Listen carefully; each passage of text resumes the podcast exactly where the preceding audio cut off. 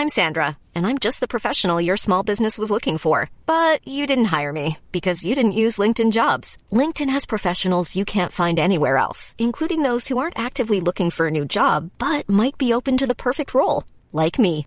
In a given month, over 70% of LinkedIn users don't visit other leading job sites. So if you're not looking on LinkedIn, you'll miss out on great candidates like Sandra. Start hiring professionals like a professional. Post your free job on linkedin.com/people today.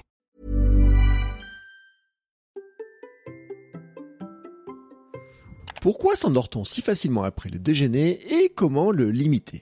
Allez, je vous explique tout. C'est parti. Bonjour, bonjour mes champions et mes champions, c'est Bertrand, bienvenue dans cet instant Samy, j'espère que vous avez la forme, la patate, l'énergie, que tout va bien pour vous. Chaque lundi, je vous aide à être en forme et à réussir vos défis quotidiens en vous aidant de ma méthode Samy, sommeil, alimentation, mouvement et idées pour le mental et les habitudes. C'est un épisode que j'espère le plus court possible, centré sur un seul point et que vous pouvez appliquer directement tout le reste de la semaine. Et aujourd'hui, nous allons parler d'un phénomène bien connu, bien connu. Vous savez, c'est cette petite fatigue que vous avez après le déjeuner à midi. Cette envie de dormir. Oui, oui, cette envie de dormir.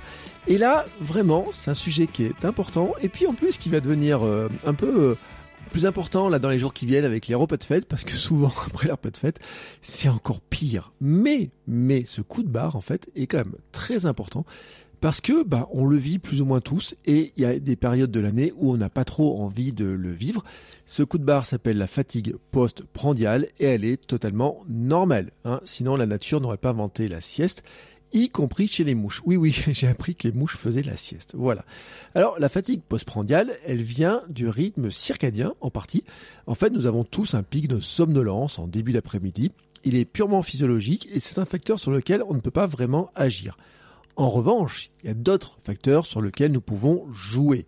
Car même si cette euh, fatigue-là est naturelle, si ce coup de barre est naturel, c'est vrai qu'elle s'avère gênante dans le monde du travail, et notamment en France où elle est plutôt mal vue. Alors il y a des pays où elle est totalement normale, même presque obligatoire, on pourrait dire, comme le Japon. Il y a des pays aussi où c'est beaucoup lié à la température, au climat, où elle est traditionnelle. J'ai même envie de dire que les pays où on vit le plus vieux, c'est aussi les pays où on fait la sieste. Bref, hein, ça c'est comme ça. Mais n'empêche que euh, nous en France, c'est pas si facile que ça de faire la sieste. Hein. Ce coup de barre vous empêche de vous concentrer, de travailler efficacement.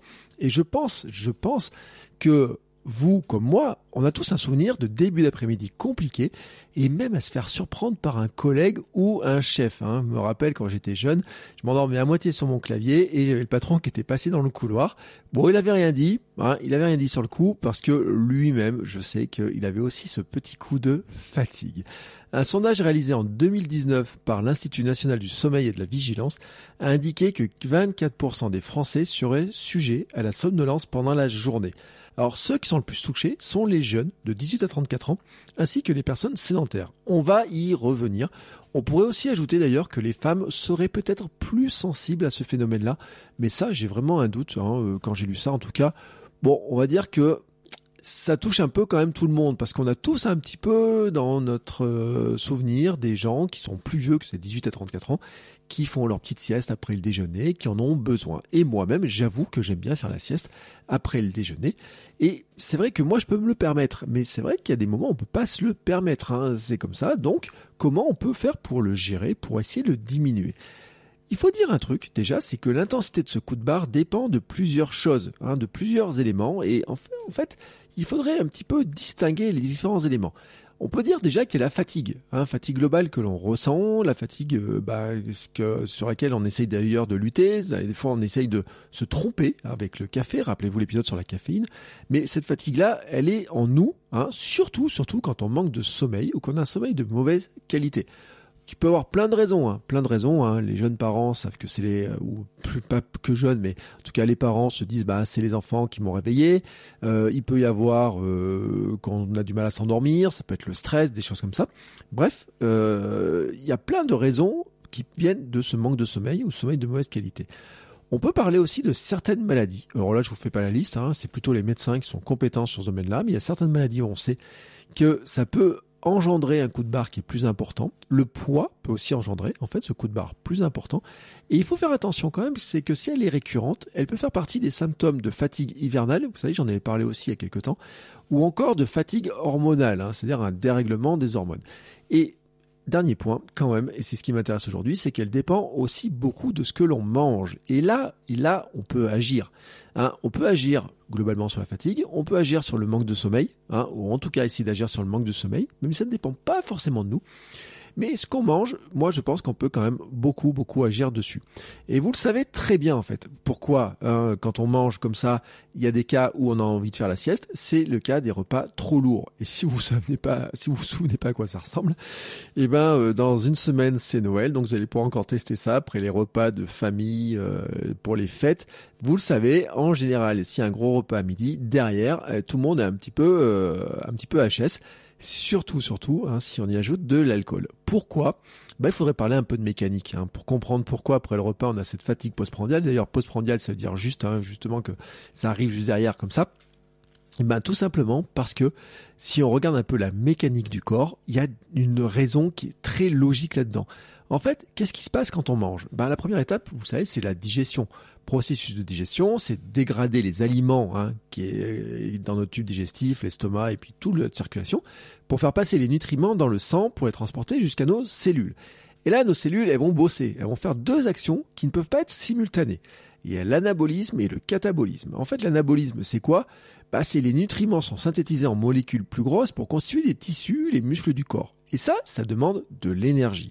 Et puis le catabolisme, bah, c'est que ces molécules-là sont dégradées et transformées en énergie qui est indispensable pour faire fonctionner le corps.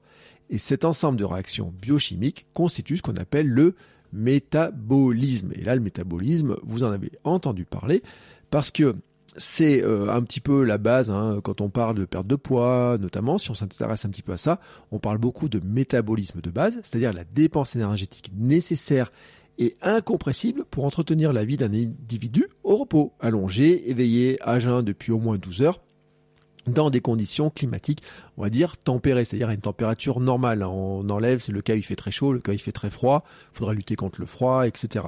Non, non, c'est, euh, on va dire, si on est dans une pièce classique, si on ne bouge pas, si on est allongé pendant 12 heures sans manger, quelle est finalement le plus, euh, la, plus basse consommation de calories qu'on pourra avoir on se rend compte quand même qu'elle est assez élevée parce que tout le corps a besoin hein, d'énergie pour fonctionner. Ben oui, la digestion demande de l'énergie, hein, tout simplement, pour euh, se faire. Hein, la mastication, euh, tous les muscles, tout notre corps demande constamment de l'énergie.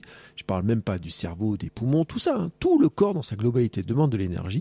Donc la vie globale demande de l'énergie, vraiment demande de l'énergie. Et donc, en fait, même le fait de manger pour avoir de l'énergie demande de l'énergie. Le fait de manger, euh, d'ingurgiter des choses pour avoir plus d'énergie pour construire son corps demande euh, de l'énergie. Et en fait, c'est la beauté du cycle du corps humain, hein, cette histoire de catabolisme et d'anabolisme. C'est que finalement, d'un côté, on arrive à euh, stocker euh, des molécules pour qui vont ensuite créer de l'énergie et puis cette énergie va permettre aussi de bah, finalement de, de, faire tourner la boucle, c'est-à-dire de recréer des cellules et donc c'est tout ce fonctionnement là qu'on entretient, voilà, tout simplement. Alors maintenant, il faut le dire aussi, c'est que selon ce qu'on mange, notre corps réagit pas tout à fait de la même manière. Et on sait a certains nutriments qui aident pas forcément euh, la digestion. Et là, j'en reviens à ces fameux repas euh, qui sont un peu trop riches en sucre rapide, en graisse, en alcool, par exemple pendant les fêtes, mais pas seulement, parce qu'on connaît tous, ça peut être un repas euh, au restaurant, ça peut être un repas avec les collègues, ça peut être des repas de famille toute l'année, ça peut être un repas où on veut se faire plaisir, ça peut être un repas où on se dit bah tiens j'ai envie d'aller manger avec des amis un truc qui me fait plaisir et qui en fait va s'avérer peut-être un petit peu trop lourd à digérer. Euh, en fait, qu'est-ce qui va se passer? Eh ben, quand on fait un repas qui est trop riche en sucre rapide notamment, en graisse et en alcool, je vous rappelle, hein, c'est une forme de sucre, hein, l'alcool quand même, eh ben, ça entraîne finalement une augmentation de la glycémie. Hein, et cette sécrétion d'insuline par l'organisme pour gérer la glycémie, elle, elle peut nous poser un petit problème. L'insuline, c'est une hormone qui est produite par le pancréas. En fait, elle permet de maintenir le taux de sucre dans le sang, la fameuse glycémie, à des niveaux normaux. Hein, euh, donc en fait, le sang transporte du glucose vers les cellules de l'organisme. Et donc, quelque part pour ce fonctionnement-là, dont j'ai parlé tout à l'heure, on a besoin de cette circulation-là de glucose dans le sang. Donc on en a besoin. Ce qui se passe, c'est que si on a beaucoup de sucre, hein, si on ingurgite beaucoup de sucre, on va dire donc c'est une source exogène, une source extérieure, le corps, lui, il va devoir compenser. Et là, on peut revenir sur le phénomène euh, de l'homéostasie, c'est-à-dire que tout déséquilibre doit être rééquilibré. Donc le corps, on lui amène beaucoup de sucre, il va essayer de retrouver l'équilibre en générant tout simplement plus d'insuline. Et là, en fait, il va dans cette recherche d'équilibre, en fait, il va arbitrer entre les différentes sources de glucose. Comment on lui donne beaucoup de sucre comme ça? Ben, Par l'extérieur, par l'alimentation. Qu'est-ce qu'il va faire ben, En fait, il va se baser en partie dessus, il va essayer de le traiter. Donc, il va générer de l'insuline. Et en fait, ça, c'est une première source. Et à côté de ça, on a aussi le glucose hépatique, qui est lui qui est stocké dans le foie avec le fameux glycogène. Et le glycogène hépatique, eh ben, ça constitue aussi une source de ravitaillement pour l'organisme. Et en fait, ce qui se passe, c'est qu'il faut que les deux systèmes soient synchronisés. C'est-à-dire qu'à un moment donné, eh ben, il se peut que ça se dérègle tout simplement parce qu'on apporte beaucoup, beaucoup, beaucoup de sucre par l'extérieur. Donc, le corps va se baser sur cette source de sucre. Il va la traiter mais à un moment donné, quand il aura régulé cette source de sucre, si tout se passe bien, s'il n'y a pas de diabète et tout, eh ben, il va falloir qu'il retrouve une autre source de, glucose, donc le fameux glycogène hépatique, pour le transformer dans une, euh, en glucose, tout simplement, et pour pouvoir continuer à faire fonctionner l'organisme. Et en fait, c'est là où il peut y avoir un problème de, synchronie, j'ai envie de dire, et ça crée ce qu'on appelle une hypoglycémie réactive ou que vous lisez une réactionnelle. Et selon les études, ce décalage peut être favorisé dans certaines circonstances particulières, comme après l'ingestion simultanée de glucides et d'alcool. C'est pour ça que les repas arrosés, vous avez le sentiment que ça vous endort encore plus que les gros repas euh, dans lesquels vous avez fait que manger un peu gras et trop sucré. Alors maintenant, est-ce qu'on peut lutter contre cette fatigue postprandiale? Alors, on va éliminer tout de suite les repas de famille où vous choisissez pas le menu, mais on pourrait dire, on pourrait dire que si on prend, on prend un des repas toute l'année, classiquement, nos repas euh, à midi en semaine, les repas en famille le week-end, etc. Est-ce qu'on pourrait essayer de limiter cet effet, cette euh, sensation de fatigue? Alors le week-end, vous pouvez me dire, moi je peux faire la sieste. Oui, c'est un bon point. Mais le reste de la semaine, comment on pourrait le gérer? Alors déjà, d'après mes explications, vous comprendrez qu'il y a différents facteurs sur lesquels on peut agir. Le niveau de fatigue, oui, bah alors attention, on est dans Samy hein, ici. Donc sommeil, hein, le S de sommeil, bien sûr, bien sûr, je vais vous le donner. Donc le niveau de fatigue global, le niveau de sommeil, bien entendu. Et puis, vous savez, dans le I, là, dans les idées, hein, il y a le mental, il y a aussi donc le stress et l'anxiété. C'est pas facile à gérer. Le stress et l'anxiété ne sont pas faciles à gérer, mais on peut essayer de faire des choses. Je vous ai pas encore parlé de cohérence cardiaque, je pas parler de méditation, de choses comme ça, mais vous comprenez par le biais de la respiration, je fais des épisodes sur la respiration, qu'on peut aussi hein, approcher hein, un petit peu cette gestion du stress, de cette anxiété. Le sommeil, je dis, hein, on arrive à gérer ou pas, des fois on n'arrive pas à le gérer comme on veut. Et puis donc on peut gérer les repas, ça c'est un point qui est vraiment important. Et puis on peut aussi gérer un autre aspect, c'est notre sédentarité car en fait ce coup de barre peut être contrebalancé par de l'activité physique. Et là, l'activité physique, attention, je vous dis pas d'aller faire une grosse séance de running juste après votre repas, non parce que déjà, euh, voilà, ça serait l'indigestion garantie. Mais, mais, mais en fait, je vais vous donner une bonne nouvelle, une vraiment bonne nouvelle, et vous allez voir qu'il y a peut-être une pratique que vous faites depuis des années sans vous demander pourquoi ça fonctionne aussi bien, que d'un coup, vous allez vouloir en faire une habitude pour tous les jours.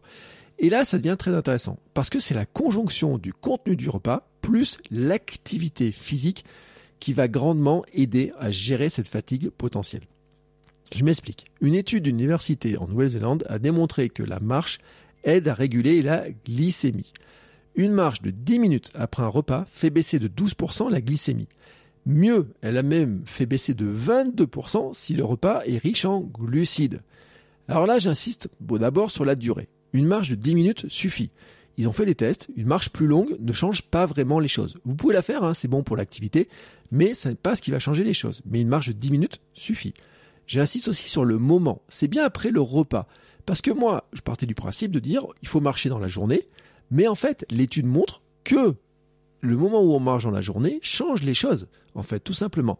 C'est-à-dire que les chercheurs, ils ont demandé à un groupe témoin d'aller marcher 30 minutes à tout moment de la journée et de voir l'impact sur la glycémie. Et en fait, eh ben, il n'était pas aussi important. Finalement, le groupe qui se contentait de marcher 10 minutes après le repas avait des meilleurs résultats que le groupe qui marchait 30 minutes à n'importe quel autre moment de la journée. Alors, ce qui m'amène au conseil du jour, au conseil de la semaine. Lors des repas, déjà, bon, évitez de boire trop d'alcool. Ça, c'est un premier point. Évitez aussi de manger trop gras et trop de sucre. Quand vous pouvez choisir le menu, c'est pas mal. Privilégiez les glucides complexes. Vous savez, on vous dit souvent de faire plutôt manger des féculents, euh, des céréales complètes, des pâtes complètes, tout ça, sans pour autant vous gaver. C'est pas parce qu'on mange des pâtes complètes qu'il faut en manger plus que si on mangeait des pâtes classiques. Mais en attendant, hein, les euh, pâtes complètes, par exemple, hein, pour parler des pâtes complètes, mais on pourrait parler de toutes les céréales complètes, mettent plus de temps hein, finalement à, passer, à transiter dans, dans, dans, dans, le sang, tout simplement. Elles mettent plus de temps à digérer, donc à transiter. Donc finalement, elles ont un impact sur la glycémie qui est plus retardé. Donc finalement, ça demande moins de travail à notre corps pour gérer cette glycémie. Ajoutez aussi des crudités et des légumes dans votre repas, car les fibres aident à ralentir hein, euh, cette, euh, cette euh, montée de glycémie, et des protéines aussi. Il faut le dire aussi, hein, c'est que les protéines en font partie. Voilà, ça fait partie d'un équilibre global. Mais rappelez-vous d'un conseil qu'on avait donné dans Sport Nutrition avec Marie-Caroline Saveliev, toujours commencer un repas avec des crudités, hein, si tu peux être une bonne habitude. Alors toujours, on essaye de le faire, et puis d'avoir des légumes dans votre repas ça aide tout simplement à réguler cette euh, glycémie, en plus de réguler aussi la satiété, le transit, d'améliorer le microbiote, enfin ça a que des bénéfices. Et donc, quand vous avez géré cette partie repas, allez marcher 10 minutes après le repas, ce qui va aider votre corps à réguler la glycémie, d'après l'étude que je vous ai donnée, et donc limiter les phénomènes. C'est-à-dire qu'on va limiter par deux actions. Je dois vous dire un truc, c'est que j'ai testé ces stratégies avec des personnes que j'avais en coaching, coaching SAM, et ça a bien fonctionné. Par exemple, pour une personne, en disant on va éviter de manger trop de pâtes au restaurant à midi, par exemple, ou éviter de manger trop de sandwichs où il y a trop de pain, parce que sinon il y a trop de pain, et en ajoutant déjà des légumes, et en marchant juste comme ça après le repas quelques minutes, eh ben une personne a grandement réduit ses fameux coups de barre et même à tel point qu'il en a quasiment plus, quasiment plus. Enfin, il lui reste quelques coups de barre, bah, les, jours notamment où elle ne peut pas marcher. Voilà, cette personne quand elle peut pas marcher, il y aurait ses coups de barre dans l'après-midi, mais quand elle peut faire ce processus-là d'aller marcher par exemple en début d'après-midi, eh ben ça fonctionne mieux, elle a moins de coups de barre. Alors, ça peut paraître complexe, dit comme ça, mais en fait, c'est assez facilement faisable, qui regardez votre quotidien.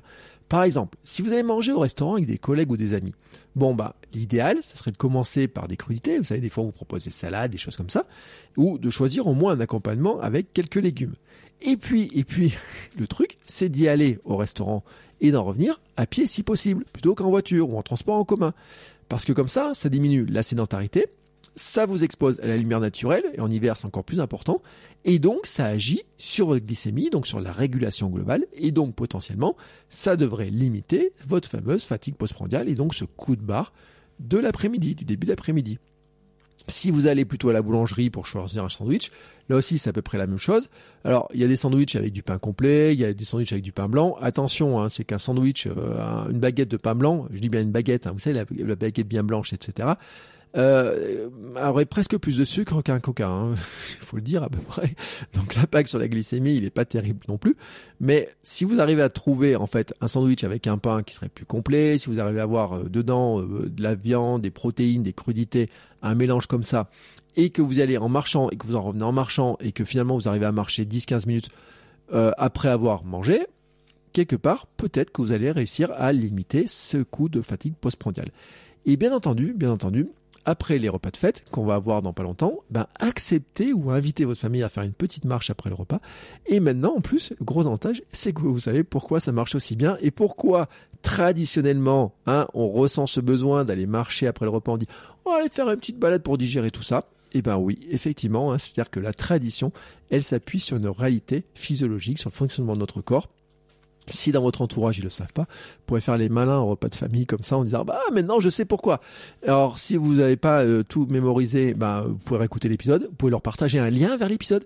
Hein, je vous en remercie, comme ça vous aiderez le podcast à se faire connaître. Je vous souhaite déjà des bons repas, hein, que ce soit en famille, en amis, tout seul, mais en tout cas d'arriver à faire les tests de ce que je vais vous donner là comme conseil. Et puis on se retrouve bah, au fil de la semaine pour les nouveaux épisodes. Et puis si vous écoutez pas d'autres épisodes d'ici la fin d'année, je vous souhaite des belles fêtes de fin d'année et euh, qu'on se retrouve l'an prochain, euh, bon pied, bon oeil, euh, voilà, en étant en pleine forme avec les conseils autour de Sam et puis bien sûr les conseils pour bouger, pour faire du sport et devenir champion et championne du monde de votre monde. Ciao ciao les sportifs